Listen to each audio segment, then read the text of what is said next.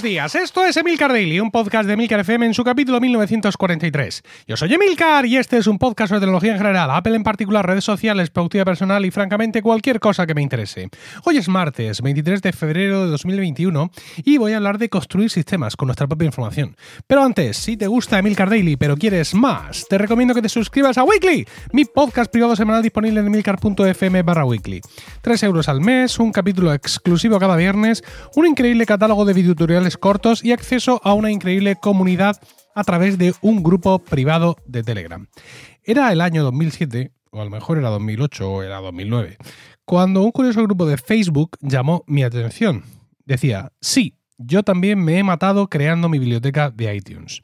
El irónico título del grupo hacía referencia a que en aquel entonces, si tenías muchos CDs, como era mi caso, pues te tocaba estar ripeándolos uno por uno y luego añadiendo a mano toda la información de las pistas, los autores, en mi caso los compositores, es decir, una movida tremenda. Y eso era literalmente el trabajo de, de toda una vida, que incluía muchísimas veces además el escaneo de las portadas de los discos. Eh, uno podría pensar que, bueno, que no fue tiempo perdido, pero sí lo fue. Las bases de datos de iTunes fueron creciendo en información y muchas de las personalizaciones que metías, pues simplemente eran demasiado costosas como para mantenerlas en el tiempo. Pensaréis, bueno, tú con la música clásica, yo conozco gente que además tenía guardados mm, eh, conciertos en directo de grupos de rock, indicando el sitio, quién era la guitarra, quién era el tipo de las luces, en fin, cada uno con, con su movida, ¿no? Eh, la llegada además de las plataformas de streaming hizo que nuestras bibliotecas personales pasaran a un segundo plano. Pero no es el único caso en el que eh, he estado mucho tiempo metiendo datos. Siempre he dicho, de una forma quizá un poco egocéntrica, pero a lo mejor es así, que yo construí Foursquare en Murcia. Fui uno de los primeros usuarios aquí y hay un montón de, negocios, ahora seguramente muchos habrán cerrado, que fui yo el que los dio de alta, ¿no? Y en aquel momento yo iba haciendo check-in y diciéndole a todo el mundo dónde estaba en cada momento y siendo el alcalde de aquel sitios. No sé si os acordáis de Foursquare, cómo funcionaba. Eh, cuando luego Yelp llegó, eh, ya no me quedaron energías para hacer lo mismo. Lo intenté, incluso fui embajador de Yelp en Murcia y tal pero ya como que era demasiado esfuerzo, sin verle en el fondo ninguna recompensa ni a medio ni a largo plazo. Eh, todos hemos hecho además algo parecido con las fotos, ¿no? Eh, por ejemplo, en el caso de los que tenemos un Mac, con iPhoto y luego con fotos, cogiendo las fotos, eh, poniéndolas en la geolocalización, incluso creando álbumes. Y bueno, todo eso pues ha ido un poco a menos porque la mayoría de las fotos ya las tomamos con el teléfono, con lo cual ya vienen geolocalizadas. Y lo de crear álbumes podría estar bien, pero ahora tenemos esto que se llama momentos o algo así, con lo cual pues da la sensación de que el propio teléfono, no es que lo dé, es que lo hace, te autocrea esos momentos, incluso es capaz de ponerle un nombre muy, muy acertado. Que es cierto que luego entras dentro y están las seis fotos que le hiciste seguidas al niño, en vez de solo la foto única y definitiva, pero ¿qué más da? Hay tantas cosas que hacer que a ver quién pierde tiempo ahí. Sí, he perdido tiempo y es algo necesario, por ejemplo, con el tema del dinero. Esto ya son temas serios y todos lo hacemos, ¿verdad?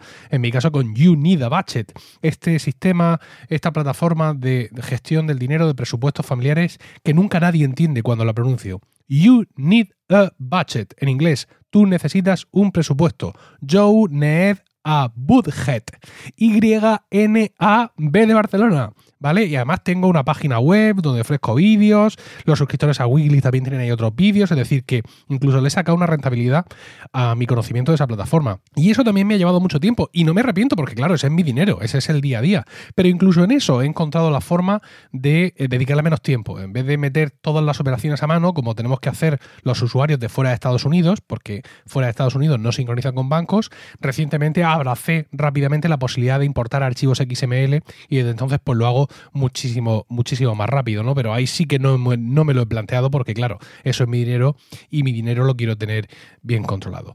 Bueno, todas las alertas del mundo después de estas experiencias y otras muchas que tendréis vosotros me saltaron cuando empezó a aparecer por mi entorno noticias, menciones a Notion, este sistema de notas en la nube no sé cómo definirlo. Eh, creo que es poco definible así de forma breve, ¿no?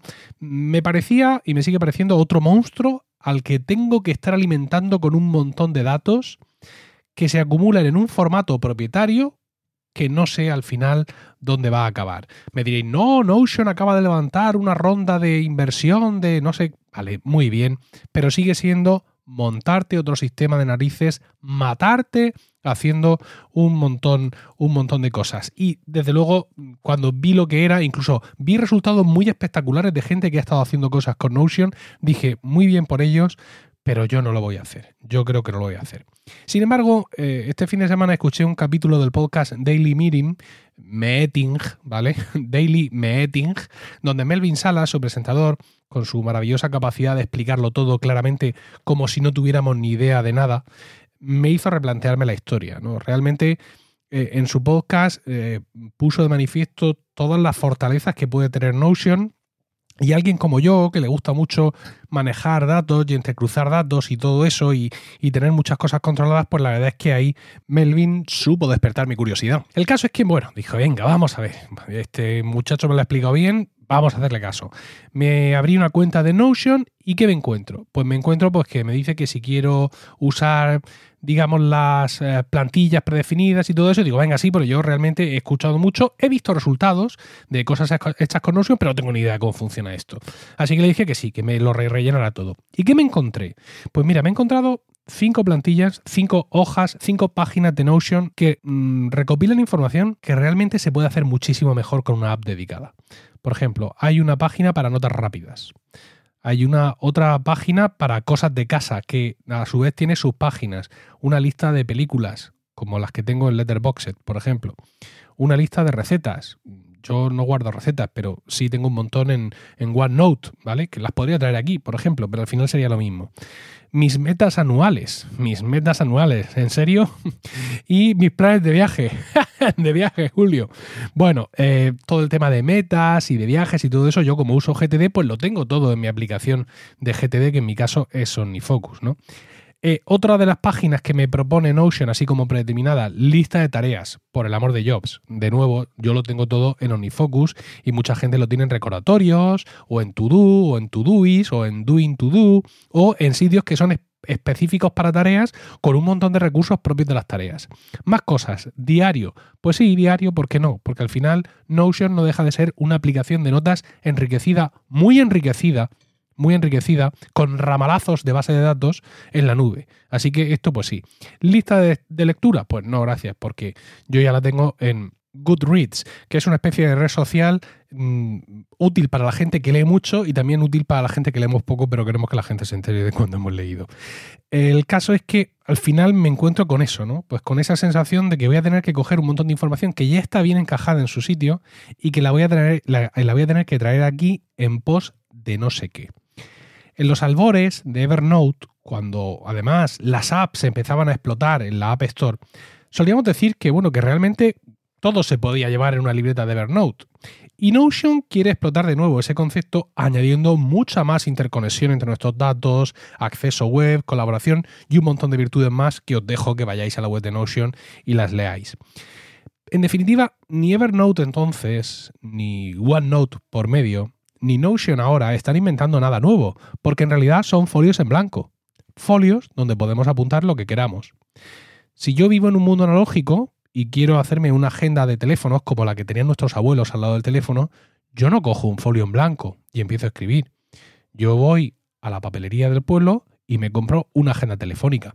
Una agenda telefónica tiene las páginas eh, señaladas por por la letra, por la letra de, los contactos que vais a iniciar ahí. Y dentro de cada página tenemos líneas para escribir encima el nombre y que quede recto y tenemos cuadrados o rectángulos para adentro escribir los números de teléfono, ¿no? Esto en el formato más clásico de las agendas telefónicas que, insisto, tenían nuestros abuelos al lado del teléfono. A nadie se le ocurriría hacerse una agenda de teléfonos partiendo de un folio en blanco. Sí, se puede hacer, pero no tiene sentido. Es mejor comprar una agenda en blanco e ir rellenándola. Y Notion me pone ahora mismo en esa misma disyuntiva.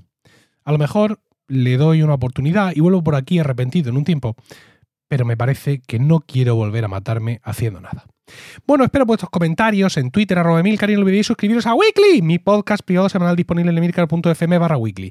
Que tengáis un fantástico martes, un saludo y hasta mañana.